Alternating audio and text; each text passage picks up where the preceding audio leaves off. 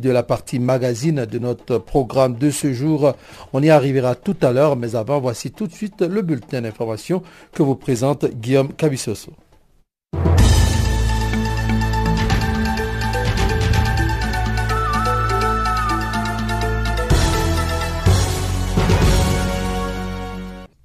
Bonjour à toutes, bonjour à tous. Trois autres personnalités de la Commission électorale indépendante du Kenya, dont les vice-présidents, ont déposé leur démission ce lundi. Le déficit managérial et l'absence de leadership sont évoqués comme principales raisons de cette démission. L'institution continue de baigner dans des dysfonctionnements terribles avec des décisions arbitraires, des divulgations de documents internes et la poursuite d'intérêts personnels. Ainsi parlaient les trois membres de l'IEBC lors d'une conférence de presse donnée ce lundi à Nairobi, la capitale. L'IEBC avait défrayé la chronique lors de la présidentielle d'août dernier. Remportée par le président sortant Uhuru Kenyatta d'après l'IEBC, l'élection a été invalidée par la Cour suprême pour graves irrégularités. La Cour suprême qui a ainsi ordonné la reprise du scrutin en octobre, remportée cette fois-ci par Uhuru Kenyatta. Et depuis lors, l'IEBC est au cœur de la tourmente. La semaine dernière, son directeur exécutif a été contraint de prendre un congé obligatoire de trois mois en attendant un audit, avait alors expliqué l'IEBC sans donner des raisons détaillées de cette décision. Le médecin mauritanien, généraliste et spécialiste confondus, ont entamé ce lundi une grève sur l'ensemble du territoire national. Cette grève qui touche la plupart des hôpitaux et cliniques dans le pays est organisée par les deux syndicats des médecins généralistes et spécialistes. Elle exclut de l'arrêt du travail le centre d'oncologie, le maladie rénale et les services d'urgence dans toutes les structures médicales. Selon les organisateurs, la grève qui a été reportée à deux reprises sera menée de manière progressive avec un arrêt de travail pendant deux jours cette semaine, suivi de trois jours la semaine prochaine et cinq jours la semaine suivante avant de se transformer en grève ouverte. Les revendications des grévistes portent principalement sur l'amélioration de leur situation matérielle à travers notamment l'augmentation de leur salaire. Selon les organisateurs, le ministère de la Santé s'est huit mois durant dérobé à plusieurs reprises de ses engagements consistant à satisfaire leurs doléances. Ils ont également rappelé avoir dernièrement lancé en vain un ultimatum de 45 jours pour donner une dernière chance aux responsables de ce ministère. Au Cameroun, l'opposant Maurice Kamto a été désigné par son parti dimanche comme candidat à la présidentielle prévue en octobre prochain. Ancien ministre délégué de la Justice, professeur d'université et avocat, Kamto a accepté sa désignation comme candidat par son parti, les Mouvements pour la Renaissance du Cameroun. Créé il y a cinq ans après la démission de Kamto du gouvernement en 2011, le MRC compte un député à l'Assemblée nationale et des conseillers municipaux dans plusieurs villes de région de l'ouest ou du littoral du Cameroun. Le MRC qui prône le social-libéralisme économique et insiste sur la prise du pouvoir par les urnes seulement est qualifié par la presse des partis d'opposition modérés. Paul Biya, 85 ans au pouvoir depuis 1982, n'a pas encore fait part de son intention de briguer un nouveau mandat, mais son parti le présente comme son candidat naturel. Du côté des opposants, un autre avocat, Akeremuna, avocat et initiateur du mouvement Now, s'est également déclaré candidat. L'opposant John Fundi a quant à lui passé la main à Joshua aussi pour représenter les social-démocratiques Front, le premier parti d'opposition dans le pays. Au Niger, Plusieurs membres de la société civile ont été arrêtés dimanche à Niamey au terme de la manifestation interdite contre la loi des finances 2018. Samedi, les autorités avaient interdit la manifestation pour des raisons de sécurité, mais les organisateurs de la contestation ont dénoncé le caractère illégal de l'interdiction et appelé leurs militants à organiser la résistance citoyenne. Les échauffourées ont commencé lorsque la police a dispersé des groupes de manifestants qui tentaient de se rassembler à la place D'où devait partir une marche suivie d'un sit-in devant le Parlement. Depuis octobre 2017 et la préparation du budget 2018, un collectif de la société civile, l'opposition politique et quelques syndicats organisent régulièrement des marches pour demander l'abrogation de la loi des finances qu'ils jugent antisociale. Les soldats de la mission de la CDAO en Guinée-Bissau, déployés dans le pays depuis 2012, vont y rester jusqu'au 30 juin 2018. La décision a été prise lors d'un sommet extraordinaire de la CDAO sur la Guinée-Bissau tenu le 14 avril dernier à Lomé composé d'environ 700 soldats sénégalais du Burkina Faso, du Togo et du Nigeria, les forces de l'ECOMIB sont présentes en Guinée-Bissau depuis 2012 à la suite d'un coup d'État militaire et ont pour mission d'assurer la sûreté et la sécurité des détenteurs d'organismes souverains bissau-guinéens. Les dirigeants de la CDAO ont aussi appelé les forces de sécurité bissau-guinéens à continuer à assurer la paix et la sécurité du pays. Fin de ce bulletin d'information. Je vous laisse avec Jacques Kouakou pour la suite de notre programme.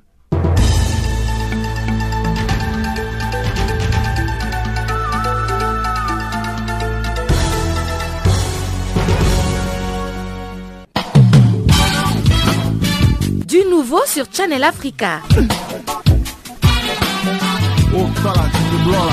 Farafina, votre programme en français change d'horaire sur nos différentes plateformes.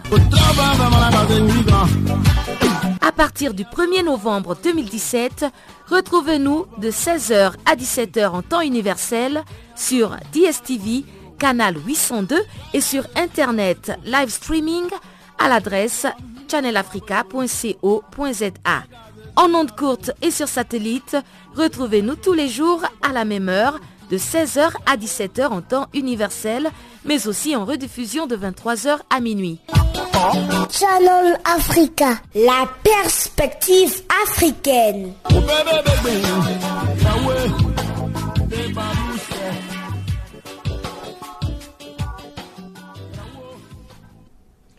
Voilà, Adrienne Kenny vient d'être remplacée par Toumelo Mokwena. Je suis Jacques Wakwa, ce microphone. Nous allons ouvrir maintenant la page magazine en commençant par l'Afrique du Sud, pour dire que des dizaines de milliers de personnes ont rendu un dernier hommage samedi dans le township sud-africain de Soweto à euh, Winnie Madikizela Mandela, l'égérie populaire, mais euh, controversée de la lutte contre l'apartheid. La cérémonie organisée dans le stade d'Orlando, plein à craquer, conclut dix jours de deuil national décrété en souvenir de celle qui est surnommée le Roc, la mère de la nation, la libératrice ou encore l'héroïne décédée le 2 avril à 81 ans des suites d'une longue maladie. Suivons ici des détails avec euh, Chanceline Louraquois. L'ex-épouse de Nelson Mandela, Winnie Madikizela, a traversé les épreuves dont elle est sortie la tête haute, mais pas intacte.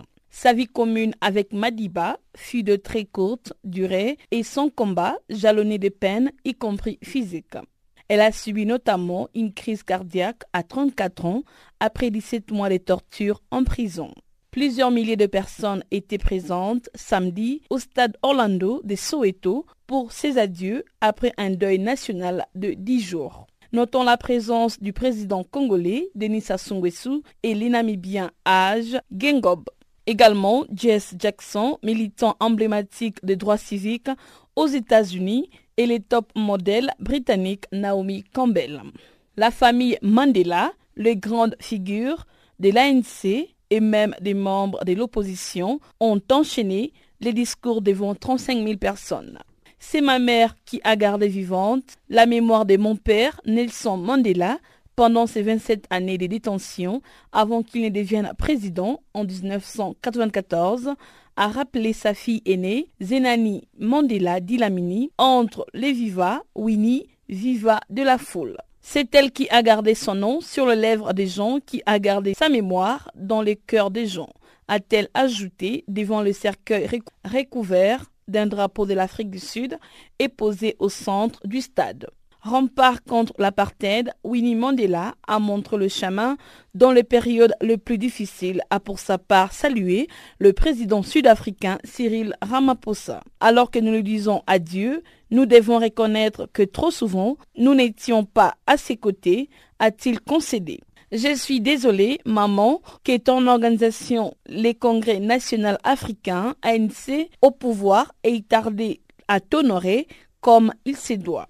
Dans une veine similaire, Julius Malema, le chef du parti de la gauche radicale des combattants pour la liberté économique, a dénoncé ceux qui ont trahi Winnie Mandela. Elle est restée révolutionnaire jusqu'à sa mort. Elle ne s'est jamais fait acheter, a-t-il lancé entre de nombreux chants de lutte étonnés par le stade.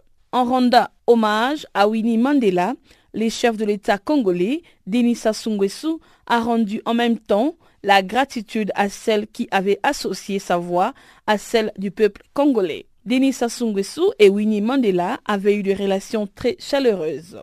La dépouille de Winnie a quitté le stade Orlando de Soweto sous la pluie qui tombait en trombe, signe de bénédiction en Afrique du Sud. Les cortèges funéraires s'est ensuite dirigé vers le cimetière de Fourways, un quartier résidentiel de Johannesburg, où l'égérie a été enterré aux côtés d'une de ses petites filles. Il était précédé de plusieurs dizaines de sympathisants de Winnie Mandela dansant sous une pluie battante. Né le 26 septembre 1936, Winnie Mandela a occupé en 1994 les postes de vice-ministre de la Culture dans le premier gouvernement post-apartheid.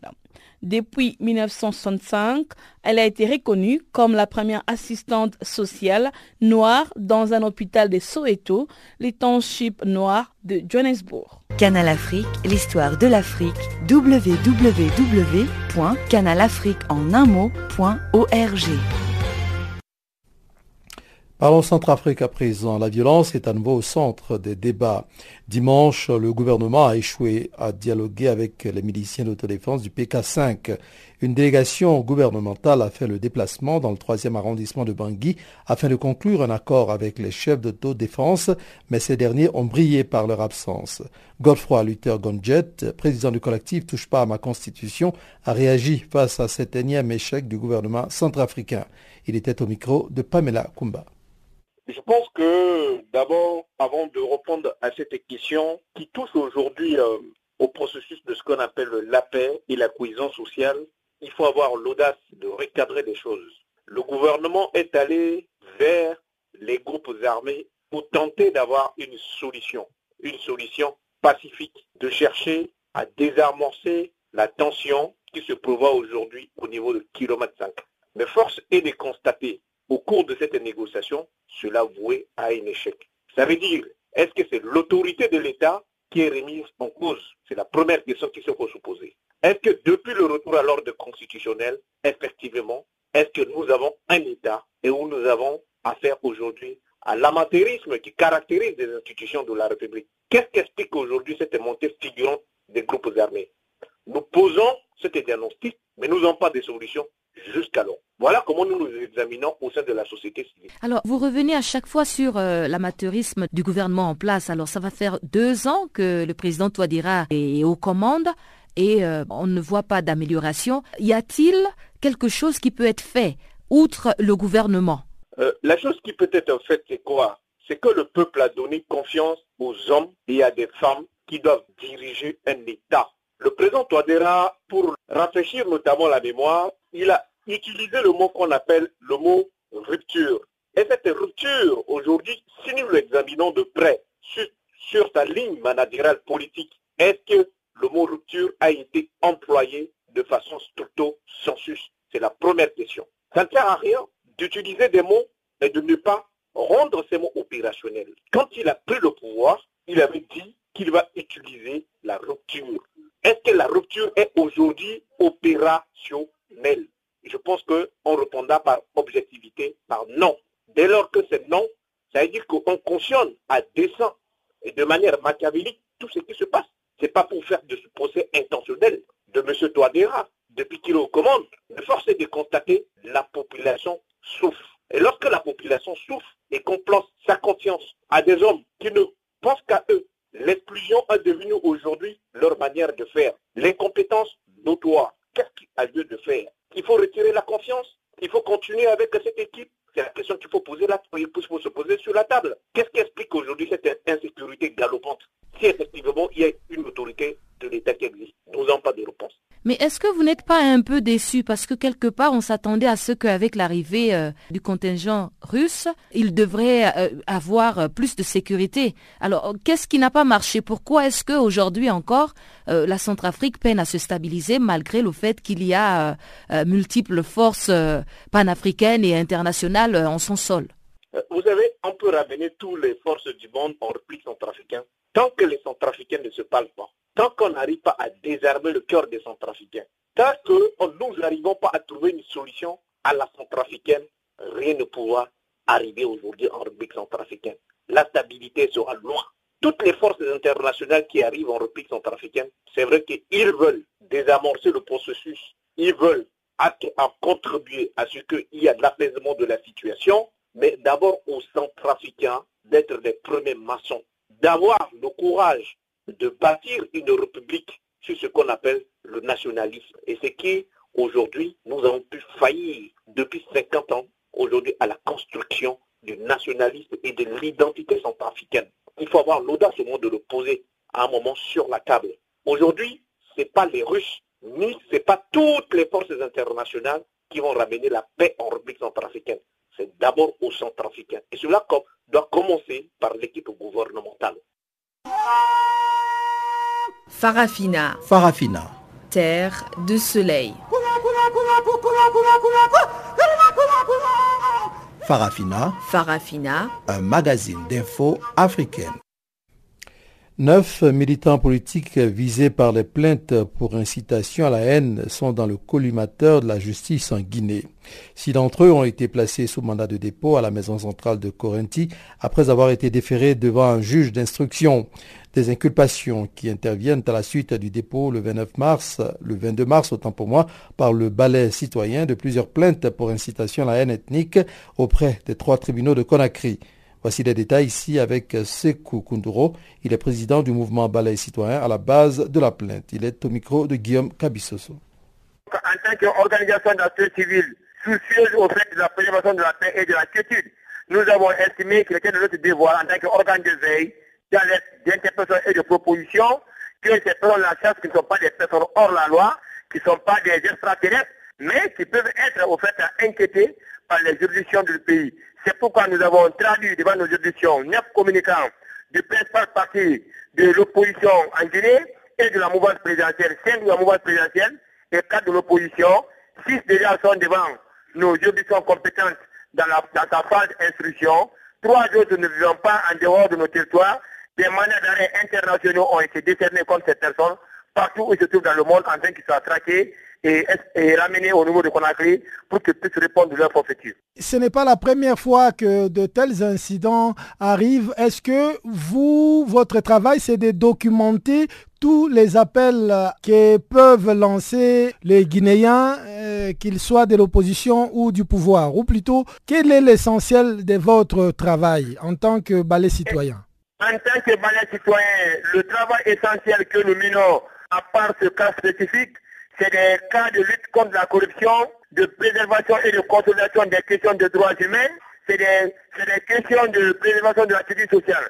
Mais pour ce cas spécifique, nous avons mis en place une cellule de veille citoyenne composée de 50 jeunes qui travaillent d'arrache à documenter, à collecter, à renseigner, à identifier, à répertorier toute personne qui soit des partis politiques ou citoyens ordinaires incitant à la haine et à la violence comme vous le savez, nous sommes un pays composé de plusieurs ethnies, de plusieurs communautés, qui à un moment donné de leur histoire ont décidé de vivre ensemble en train de créer l'État qu'on appelle la Guinée.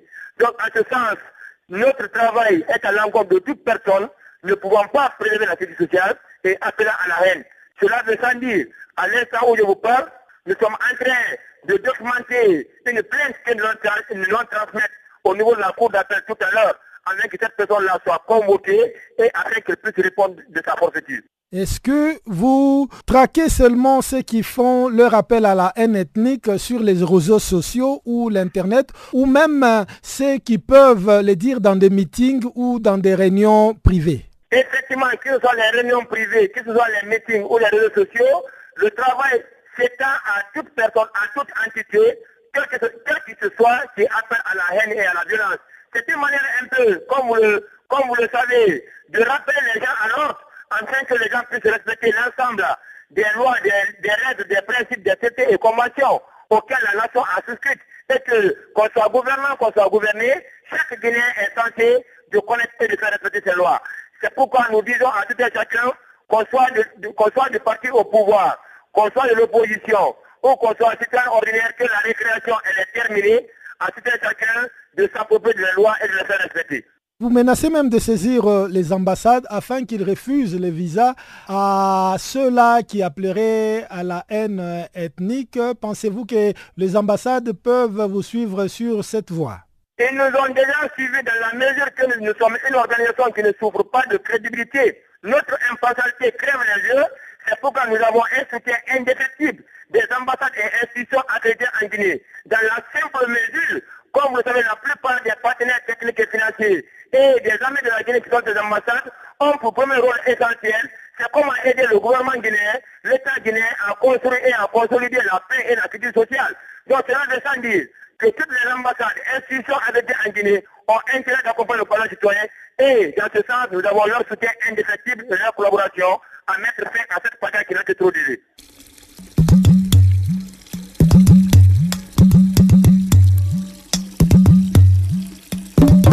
Vous écoutez Channel Africa à la radio et sur internet www.channelafrica.org.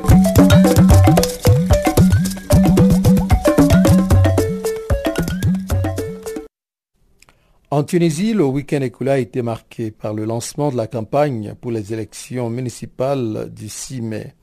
Le scrutin, plusieurs fois reporté déjà, est menacé par la non-adoption du Code des collectivités locales, toujours en discussion à l'Assemblée des représentants du peuple. Pamela Kumba nous en parle dans, dans cet élément qui suit.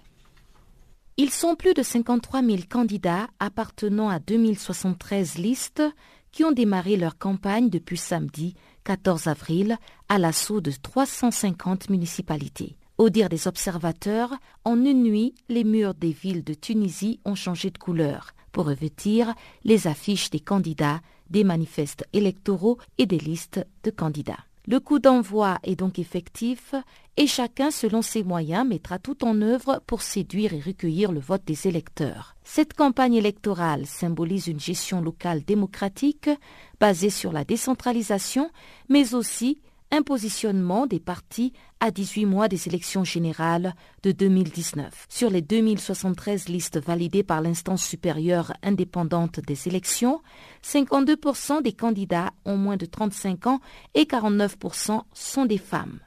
Des éléments qui vont dans le sens de la démocratie participative prévue par la Constitution pour la gestion des collectivités locales selon l'organe électoral de Tunisie. Le parti Nida Tounes est donné comme favori avec Enhada et ils ont choisi la ville symbolique de Sidi Bouzid samedi où l'immolation de Mohamed Bouazizi a déclenché la chute du régime de Ben Ali en janvier 2011 pour lancer leur campagne. Un symbole que s'est aussi approprié Monsef Marzouki, l'ancien président de la République tunisienne et fondateur du parti Al-Irada, venu soutenir les candidats de sa formation politique. Enada, qui détient 170 listes, est présente partout, d'autant plus qu'elle soutient également des indépendants. Quelques dépassements relatifs à la propagande dans les programmes électoraux ont été enregistrés au démarrage de la campagne électorale dans la circonscription électorale de l'Ariana, a indiqué le coordonnateur régional de l'instance régionale indépendante des élections, Rida Gizani l'affichage des panneaux publicitaires annonçant les activités des listes indépendantes et partisanes dans des lieux qui ne leur sont pas consacrés et l'organisation d'activités de propagande dans différents lieux publics comme les marchés, les cafés et les espaces commerciaux sont parmi les infractions qui ont été enregistrées. Les observateurs de l'Association tunisienne pour l'intégrité et la démocratie des élections et du réseau citoyen Mourakiboun ont aussi relevé les premiers dépassements des affiches lacérées et un refus des instances régionales indépendantes des élections d'accrocher les manifestes de certains partis politiques, dont le Front populaire dans diverses localités. Il faut noter que cette campagne électorale qui a démarré le 14 avril courant va se poursuivre jusqu'au 4 mai prochain. Reportées quatre fois depuis 2015, les élections municipales tunisiennes, qui bouclent le cycle électoral après les législatives et présidentielles, se tiendront le 6 mai. L'enjeu de ce scrutin est d'autant plus important qu'il est le premier concernant les collectivités locales depuis la révolution de 2011 et l'adoption de la Constitution en 2014.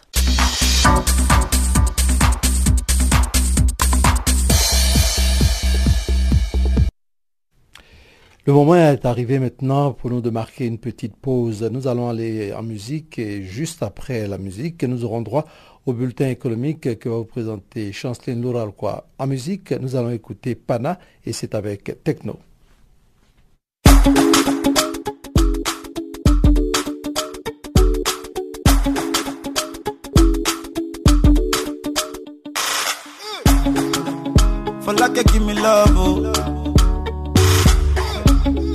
Now you the catch my shot. Oh. For your sake, I go go touch you. Hey. We go drive around you for my Porsche. Baby, pana, they say you like you all. I, I got you all. Baby, pana, anywhere that you go, I can follow you to go.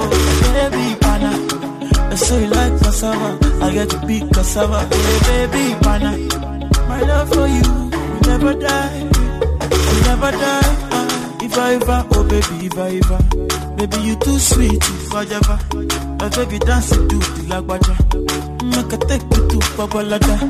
If I ever, oh baby, if I ever, baby you too sweet, if I ever, my baby dance to the lagwaja, oh make a take you to Babalada. So love is a beautiful thing, can you they cool my temper?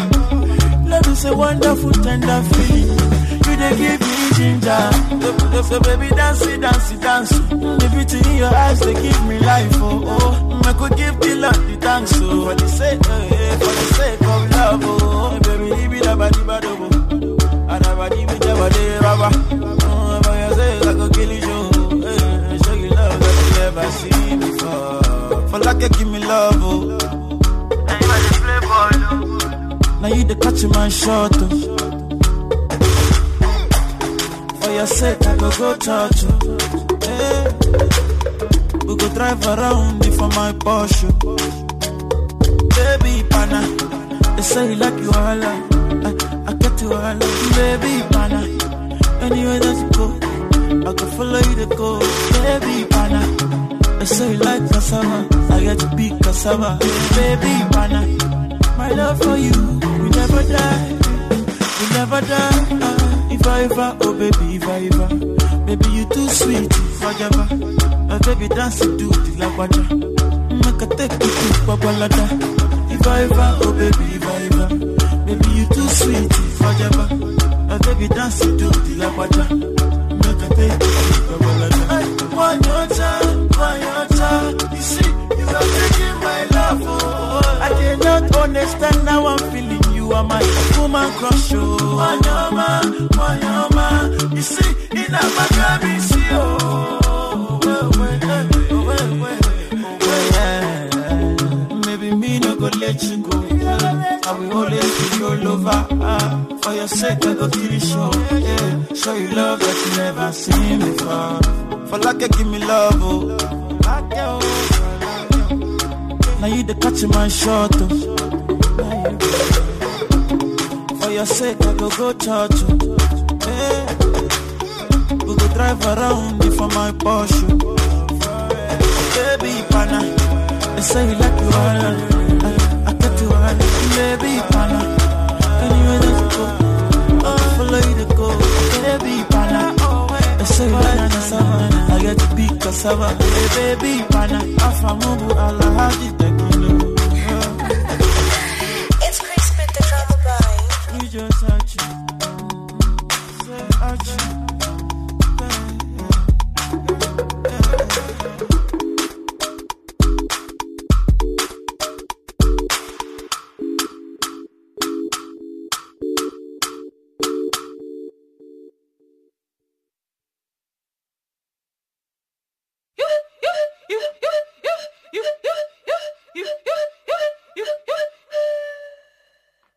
Channel Africa.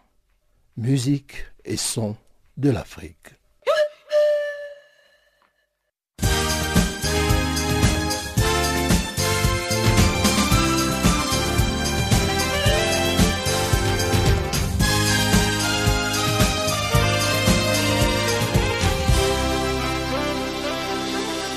Bonjour. En Côte d'Ivoire, le président Alassane Ouattara a entamé le dimanche une visite de trois jours au Koweït à l'invitation de l'émir Al-Ahmad Al-Jaber Al-Sabah. Durant ces séjours, qui sera marqué par la signature d'accords de coopération, une rencontre est prévue entre les deux hommes ainsi qu'avec les milieux d'affaires. Le président ivoirien Alassane Ouattara compte surtout inviter les autorités et les secteurs privés à s'intéresser à l'investissement en Côte d'Ivoire. Rappelons que les Koweït est actif dans l'économie ivoirienne à travers les fonds cohésiens de développement économique et arabe. Ces fonds octroient des financements au profit des projets d'infrastructure. L'année dernière, le fonds a accordé à Abidjan un prêt de 10 milliards de francs CFA, soit 15,2 millions d'euros pour les projets de construction du centre de formation technique et professionnelle des Daola, centre-ouest du pays. En Algérie, les autorités entrevoient une amélioration de la situation économique du pays cette année. Les exportations des pétroles et des gaz naturels ont augmenté de 25% et rapporté 7,1 milliards de dollars au cours des deux premiers mois de 2018. Selon les données officielles, le pétrole et les gaz avaient rapporté au pays 5,67 milliards de dollars à la même période. L'Algérie est un important fournisseur de gaz pour l'Europe. Les pays dépendent largement des recettes issues des exportations d'hydrocarbures. Elles représentent 95% de ces exportations et 60% du budget de l'État. Au Niger, les Fonds monétaires internationaux a salué le week-end la performance macroéconomique du pays. Selon l'institution financière, la performance macroéconomique globale du Niger reste forte. Les réformes ainsi que le soutien des partenaires techniques et financiers ouvrent une fenêtre d'opportunité pour les années à venir. Les Fonds monétaires internationaux a noté la bonne performance des recettes budgétaires au premier trimestre de cette année après l'application de la loi des finances. Bref, l'activité économique de cet État pauvre et sec a progressé de 4,9% en 2017 avec une croissance de 5,2% attendue pour 2018, a conclu le Fonds monétaire international. Au Cameroun, les autorités demandent à Orange de déployer la 4 gigawatts sur le site qui vont abriter la Cannes d'Issima 2019. Cette obligation est incluse dans l'un des trois avenants à la convention de sa licence signée récemment. Trois ans après la reconduction de sa licence, comprenant GSM, 3G et 4G jusqu'en 2030, pour laquelle les groupes avaient dû s'acquitter des 75 milliards de francs CFA, soit environ 114,4 millions d'euros. Ces accords viennent clarifier certaines dispositions du cahier de charges de l'opérateur qui n'avait pas trouvé des réponses à l'époque. Les derniers accords touchent à l'attribution de la quantité de fréquences sur la 4 gigawatts, un point qui n'avait pas été précisé lors du renouvellement de la licence du 13 mars 2015. En conclusion, pour obtenir la 4 gigawatts, Orange devra donc acquitter un droit d'entrée comme l'ont fait les autres.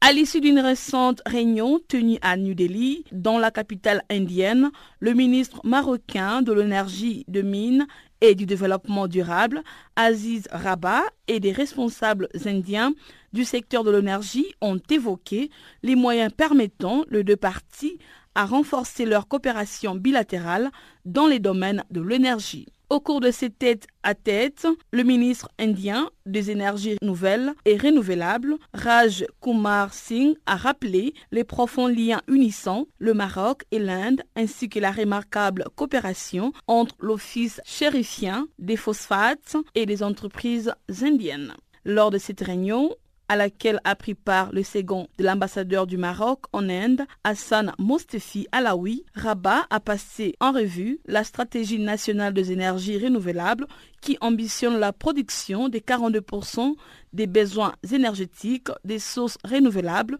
d'ici à 2020 et 52% d'ici à 2030. De son côté, Kumar Singh a rappelé les succès réalisés par le Maroc et l'Inde dans la fertilisation de terres agricoles exprimant son souhait que ce succès puisse s'étendre à d'autres secteurs économiques dans la perspective de consolider davantage la coopération entre les deux pays.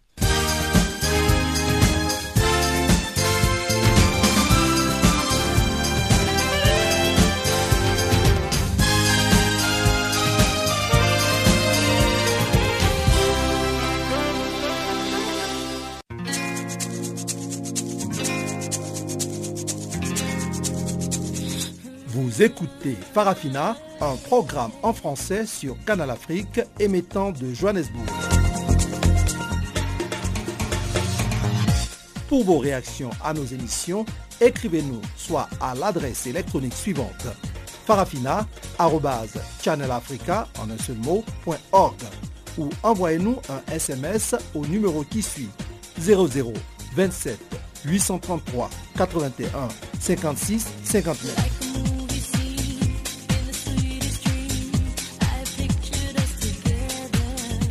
Notre adresse électronique farafina.channelafrica ou par SMS 0027 833 81 56 59.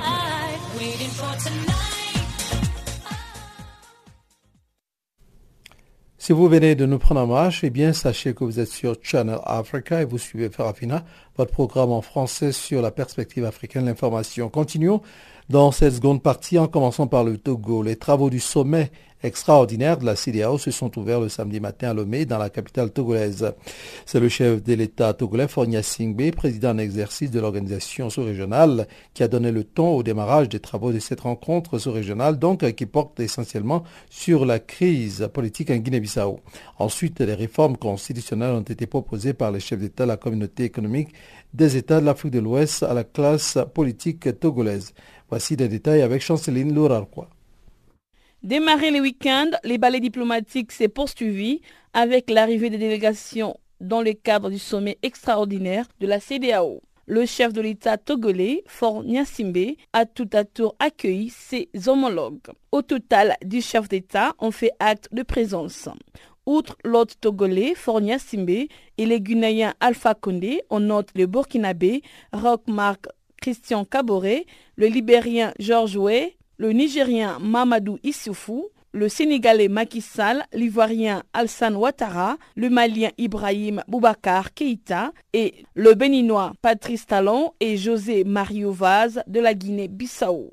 Là, sous la présidence du chef de l'État togolais, président en exercice de la communauté, ils ont débattu la situation politique en Guinée-Bissau et également d'autres foyers de tension ainsi que d'insécurité qui préoccupent le chef d'État et des gouvernements. Les présidents Nana Akufo Addo du Ghana et Alpha Condé de la Guinée ont été désignés par la CDAO en qualité de facilitateurs. Ils ont pour mission d'aider les gouvernements et les acteurs politiques togolais dans la réalisation de ces réformes. À l'occasion, le président en exercice de la conférence de chefs d'État de la CDAO, Fornia Simbe, a appelé au maintien du fil du dialogue et à la paix en Guinée-Bissau.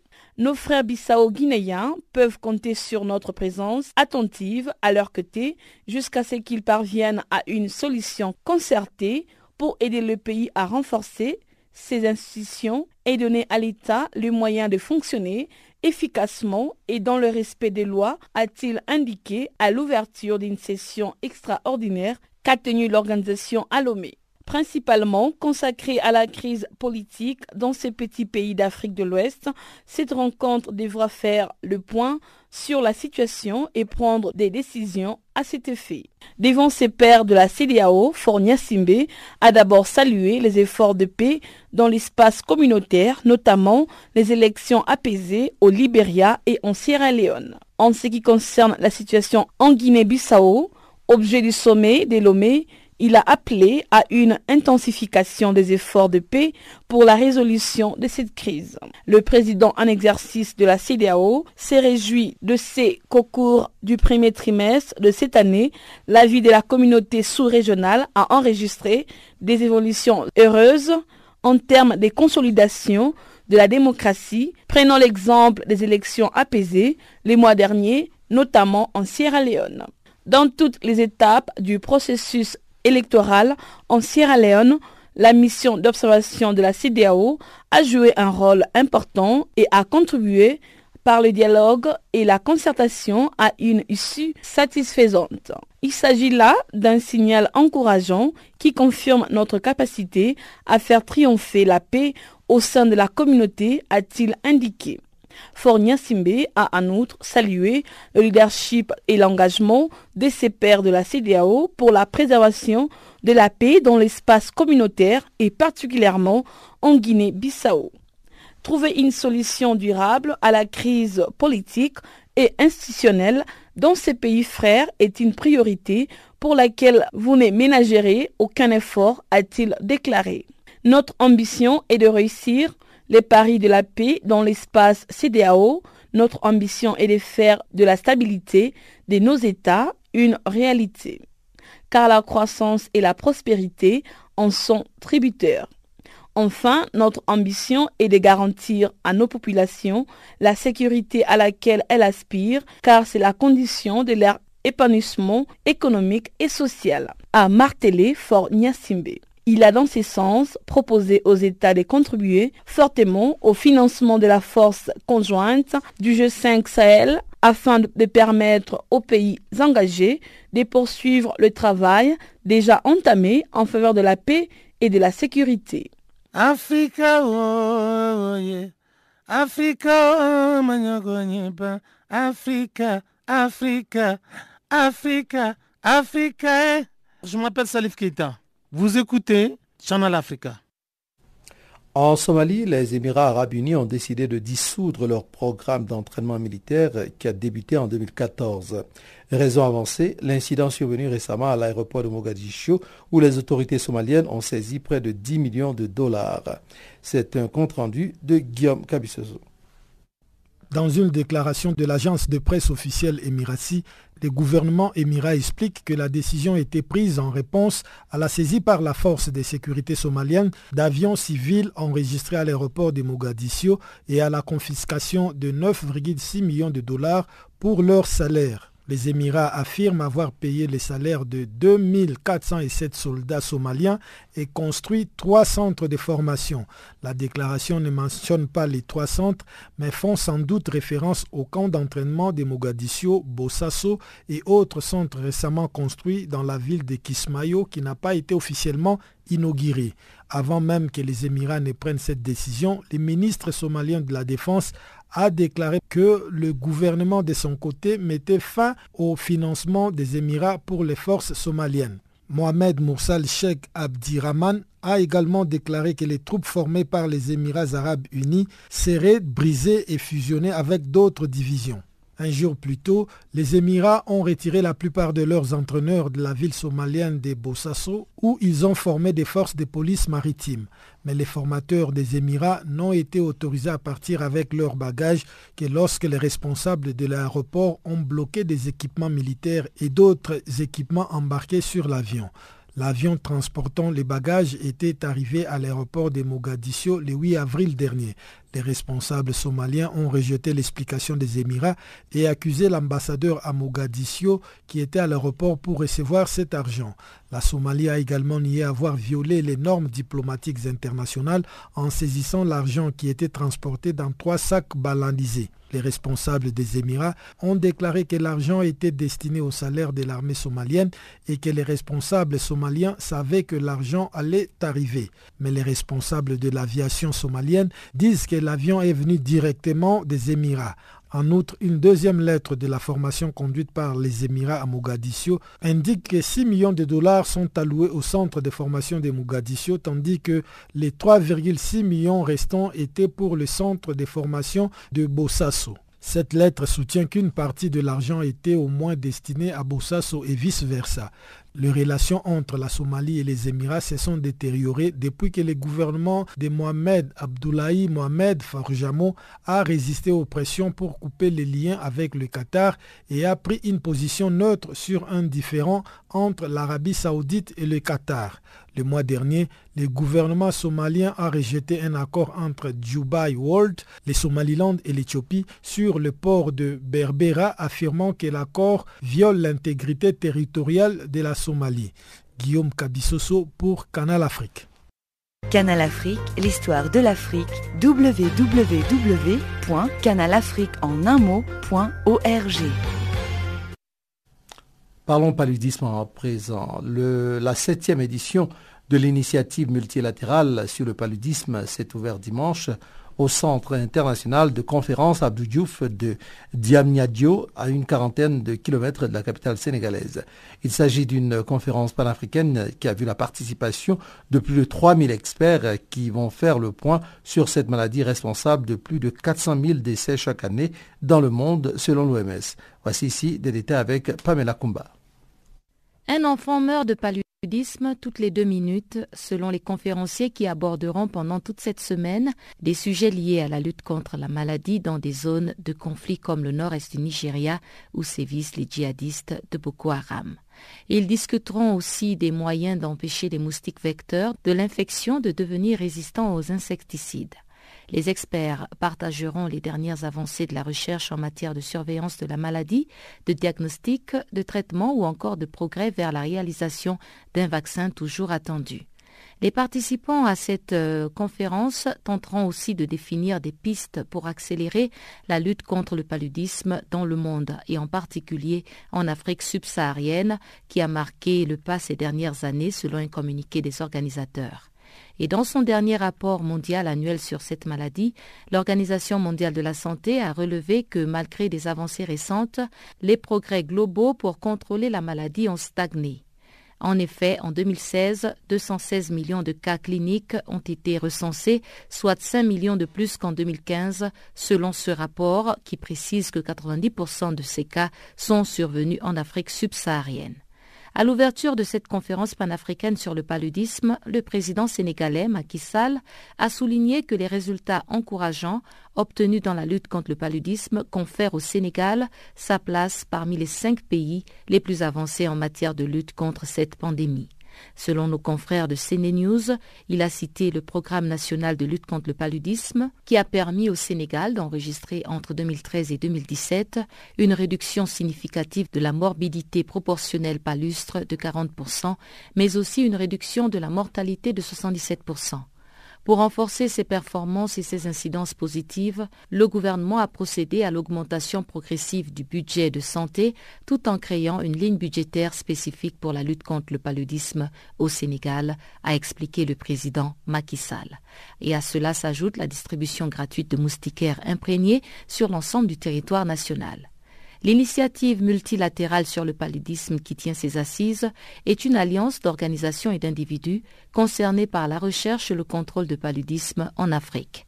Devenue l'une des plus importantes initiatives de lutte contre le paludisme, avec des conférences réunissant des milliers de chercheurs, cette initiative vise à promouvoir une collaboration mondiale et à renforcer les capacités de recherche nécessaires pour développer des outils et des politiques de lutte contre les pays endémiques en Afrique. La première édition de cette conférence s'est tenue en 1997 et depuis lors, l'initiative multilatérale sur le paludisme va de succès en succès.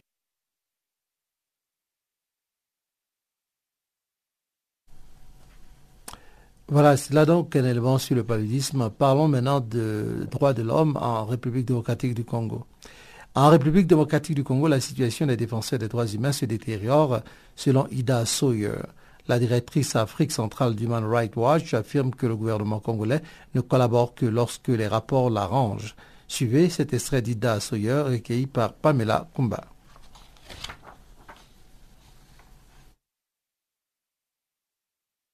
Le contexte change beaucoup d'une année à l'autre. Euh, par exemple, en, 2012 et en 2013, on a fait beaucoup de travail sur le M23, la rébellion qui était soutenue par le Rwanda, qui était responsable pour des graves violations des droits humains à l'est du Congo. Pour quelques jours, ils ont même occupé la ville de Goma. Et nous, on a fait beaucoup de travail pour documenter ces crimes et aussi le soutien qu'ils ont reçu de la part du Rwanda. Et à ce moment-là, le gouvernement congolais était très, très, euh, très content avec notre travail. Ils ont dit qu'on a raison, ils voulaient collaborer avec nous. Mais des fois, si on fait des rapports sur la répression ou les violences faites par l'armée, la police, la garde républicaine, et ils n'acceptent pas, ils veulent, veulent nier. Mais des fois, même avec ce type de violation, ils peuvent nier publiquement, mais il y a des acteurs au sein de la justice congolaise ou le gouvernement qui veulent faire un effort pour, pour que les choses changent, pour qu'il y ait la justice. Donc on essaie comme on peut d'avoir un impact. Mhm. Et euh, au niveau des, euh, des, ONG avec lesquelles vous, des organisations, bien des associations avec lesquelles vous travaillez, est-ce qu'elles ne sont pas aussi inquiétées? Parce que le travail de défense des droits humains dans des pays où certaines lois peuvent exister mais ne sont pas mises en application s'avère quand même assez compliqué. Oui, donc je peux dire que la situation pour les activistes congolaises est devenue de plus en plus difficile surtout donc depuis la, crise politique, euh, donc depuis la, fin officielle du mandat du président Kabila et toute la, donc, la répression politique liée à ses efforts de se maintenir au pouvoir, il y avait de, plus en plus euh, de pression vers des activistes des droits de l'homme, des, jeunes activistes pro-démocratie, des journalistes aussi, et c'est de plus en plus difficile pour, eux de faire leur travail. On a documenté des dizaines de cas des arrestations des activistes des droits de l'homme, d'autres qui sont menacés, suivis, qui, qui sont donc forcés d'y aller en exil ou qui vivent clandestinement. Donc c'est le, travail est vraiment très difficile. Je m'appelle Papa Wimbalen Kuruyaka.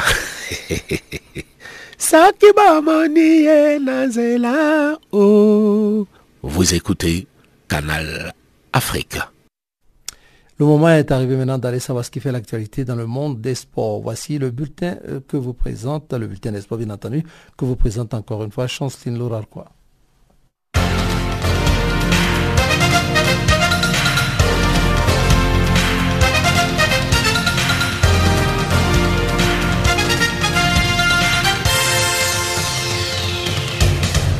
Chers auditeurs du Channel Africa, bonjour. L'athlète sud-africaine Caster Semania a remporté une nouvelle médaille d'or aux 800 mètres en Australie lors des Jeux des Commonwealth.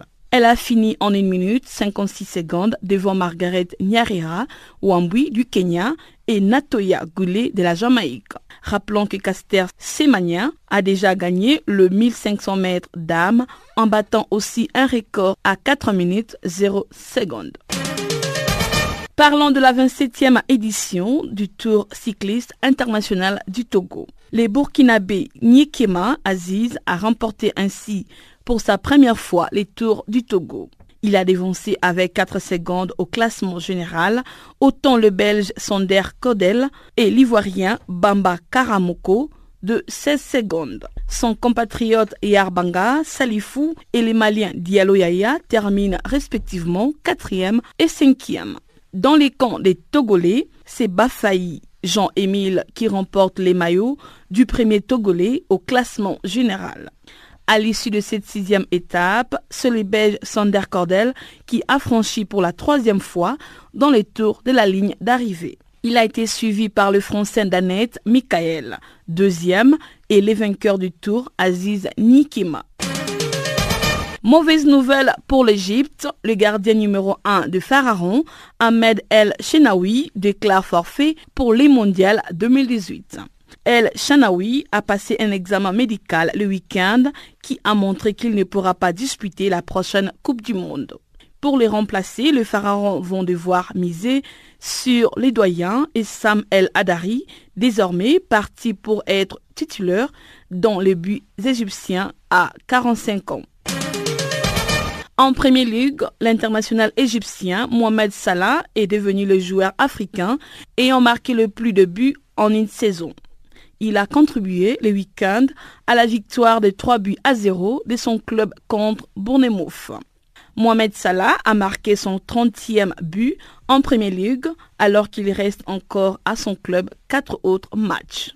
Ce dernier a ainsi dépassé les records de buts marqués par un joueur africain en Premier Ligue. Un record qui était jusque-là détenu par l'international ivoirien Didier Drogba qui avait marqué 29 buts pendant la saison de 2009 à 2010 avec son samedi à l'entraînement. L'attaquant international tunisien a été transporté à l'hôpital où il a été placé en soins intensifs en attendant qu'un diagnostic soit établi. L'assad, dont le pronostic est réservé, était resté en observation pour les prochaines 48 heures. Dans ces contextes, le CD Toledo a obtenu le report de son match, initialement prévu le dimanche 15 avril dernier, face à la réserve du Real Madrid. Passons à l'organisation du Mondial 2026. Candidat à l'organisation, le Maroc a déjà bénéficié de nombreux soutiens, dont ceux très symboliques de la France et de l'Algérie. Ainsi, la Dominique, nation située dans les Caraïbes, soutient également le Royaume. Je suis ravi d'annoncer les soutiens de mon pays au Maroc pour l'organisation du Mondial 2026, a déclaré le week-end la ministre des Affaires étrangères de la Dominique, Francine Baron. Le Qatar, pays hôte de la Coupe du Monde 2022, invite la Fédération internationale du football à discuter dans les détails d'une éventuelle augmentation du nombre d'équipes participantes avant qu'une décision ne soit prise. Cette proposition a en tout cas été plutôt bien accueillie par Gianni Infantino. Le président de la FIFA, grand artisan d'un mondial élargi, a jugé qu'un mondial à 48 dès 2022 était une idée très intéressante. Nous devons l'étudier sérieusement et si c'est possible, pourquoi pas, a-t-il ajouté. Le Sud-Américain propose ni plus ni moins de bouleverser les cahiers des charges du Mondial 2022 à 4 ans et demi de cette 22e édition. Le Paris Saint-Germain a décroché dimanche son septième titre de champion de France en offrant un reliquat face à l'AS Monaco au Parc de Princes 7 à 1 en clôture de la 33e journée. Le Paris Saint-Germain s'est offert une démonstration qui permet donc au club parisien de récupérer son titre perdu la saison dernière au profit de son adversaire du soir.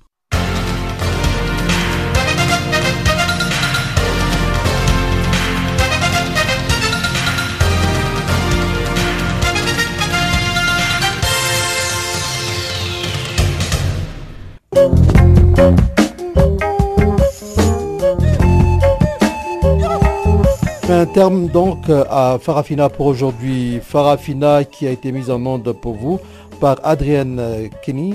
Eh bien, je vous dis merci d'être resté avec nous jusqu'à ce moment. On va se retrouver demain à la même heure sur la même fréquence. D'ici là, portez-vous bien et à très bientôt. Au revoir.